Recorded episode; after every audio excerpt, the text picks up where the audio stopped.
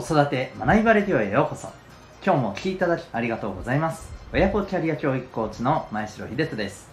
強みコミュニケーション主体的行動を引き出し学校や塾では、えー、伸ばすことが難しい人間力を10代で身につける。そんな親子のサポートをしております。このチャンネルでは子育て奮闘中の皆さんに向けて子育て生活の日常から得られる学びを毎日お送りしております。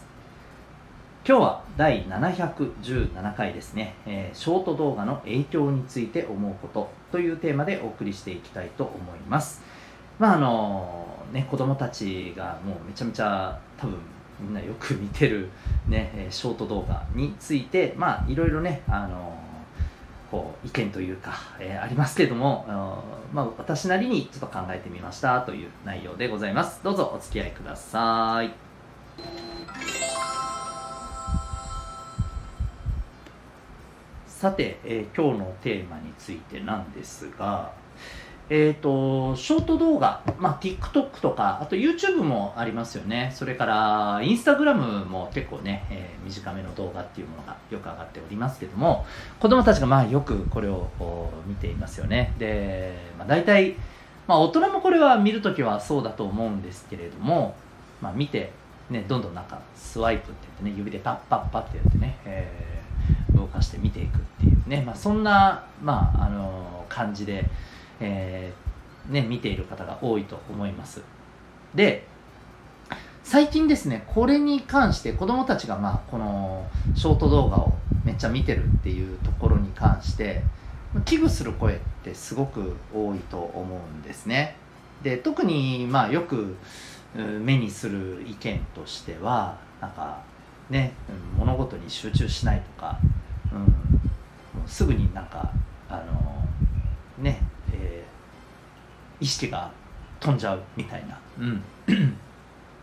なんかそういうふうなね、あのこうことを指摘する声が、えー、まあ大きいと。でまたあの学習面とかこういったところと結びつけてあるいは生活面とかでもそうですかね、えー、要するにこうあのじっくりはまるようなことがなかなかこう昔に比べると見られないと今の子たちっていうのは、うん、何かにこうあの集中して取り組むっていうことがこう非常に苦手なように見えると。やっぱりこの影響が大きいんではないかっていうようなね、えー、ところが大きいと思うんですけども。これですね僕は本当にそうなのかなというふうにちょっと思うところがありまして。はい。えっ、ー、とうん。あのなんかそれって単純になんか勉強が続かないまあ勉強が面白くないからじゃないのっていう まあちょっと言い方酷かもしれないんですけどそれが大きいのかなと思うんですよね。でまああとは今やっぱりいろんなエンタメ楽し見て楽しめるものがお手軽にねあのできちゃうと。うん、スマホ一つでねできちゃったりする。そっちに単純に取られてるだけじゃないかなとか。うん、そんな風にも思うんですよね。でまた裏を返せばですよ。それこそゲームとか、うん、なんかひたすら集中してねやってたりすることもあるわけじゃないですか。まあもちろんゲームの場合はちょっとね中毒性も高いっていうのもありますけども、うん、決してじゃあ全くどんなことにも集中できないのかっていうと僕はそんなことはないんじゃないのって実際にこうあのいろんな小中高生のえー、サポートしながら思うんですよね。うん、なので、まあ、これはちょっと僕は、まあ、全然ゼロだとは言いませんけどそれよりももっとここの部分が僕はうんまあ意識を向けた方がいいんじゃないかなと思うところがありますね。でまず一つはですねえーとまあ、これそれこそ Z 世代のマーケティングとかでもよく言われてたりするんですけれどえー、非常にこう物事の判断が早いと、うん、要するにあのこのショート動画もそうですけどパッと見てなんかなんとなくこれはあまり自分がねあの興味惹かれないなとか思ったらさっと飛ばすじゃないですか、うん、この判断がとっても早いと。逆に言うとスタートの一瞬でどうやって引きつけるかが重要であるみたいな、うん、そんなところが言われているんですよね。だからこそまあこれはあのこれからね本当にこう若い世代の方向けに、うん、え何かねマーケティングを展開していくということを考える方はいかにこの初見で最初のこう数秒で「え何それ?」っていうふうに、えー、彼らの目を引きつけるかっていうことを考えないといけない、うん、むしろこういったところをね大人は考えるべきじゃないかなと思ったりするんですよね。で、え、まあ、じゃあ懸念としてはどんなことがあるかっていうと僕はむしろこのここの部分ですね。早すぎる判断基準っていうところの方が僕はやっぱり気になると思うんですよ。集中力とか飽きるとかそういうことではなくてむしろいろんなものを見ていて彼らはですね僕らが子供の時よりもですね、えー、ある意味豊かすぎるというかその点では豊かすぎてむしろ、えーと、こうパッと見で判断してしま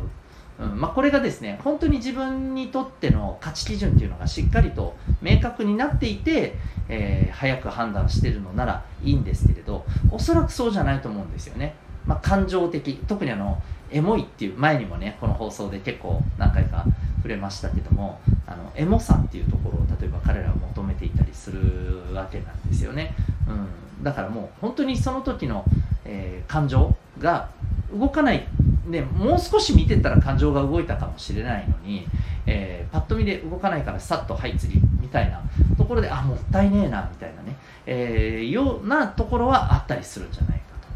と、うん、だそこはですねえー、やっぱりこうものによってはもう少し見てみた方がいいんじゃないか、まあなんというかあのもう少し注意深くその背景を考えるっていう思考の習慣を身につけましょうとかですねそういったフォローサポートが必要になってくるんじゃないかなと思います。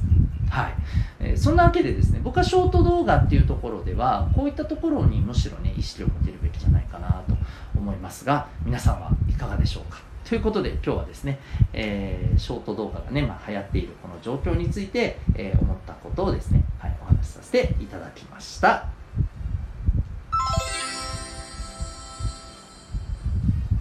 最後にお知らせでございます。えー、最近からスタートしました新たなコーチングプログラム、えー、育児と自分のキャリアを両立させるというためのですね、えー、ママさんパパさんのサポートの6ヶ月のプログラムでございます。えー、今ですね、体験セッションの方を実施しておりまして、でこちら、えー、Zoom でも、えー、またもちろん対面でもですね、両方で対応できますので、えー、概要欄にリンク貼ってます、えー。興味ある方はウェブサイトからご覧になってみてください。えー、お子さんが小学校に上がった時、勉強で困らない、えー、人間関係に困らない、そんな、えー、学力とコミュ力のですね、え、核をお家で楽しく育める、えー、アプローチ、そして、えー、また、え、この時期ですね、えー、一番こうお子さんにイライラしてしまったり、えパートナーの方にですねもやもやあの不満を持ってしまったりということよくあると思います、えこういったことに対してもですねどう向き合って自分の心を楽にしていくか、えそんな自分の気持ちのですね取り扱い方などなどをですねコーチングセッションを通して、え、はい、お伝えもさせて、いただきたいと思っております、えー、ぜひ興味ある方はご覧になってみてください。それでは最後までお聴きいただきありがとうございました。また次回の放送でお会いいたしましょう。学びよう一日を。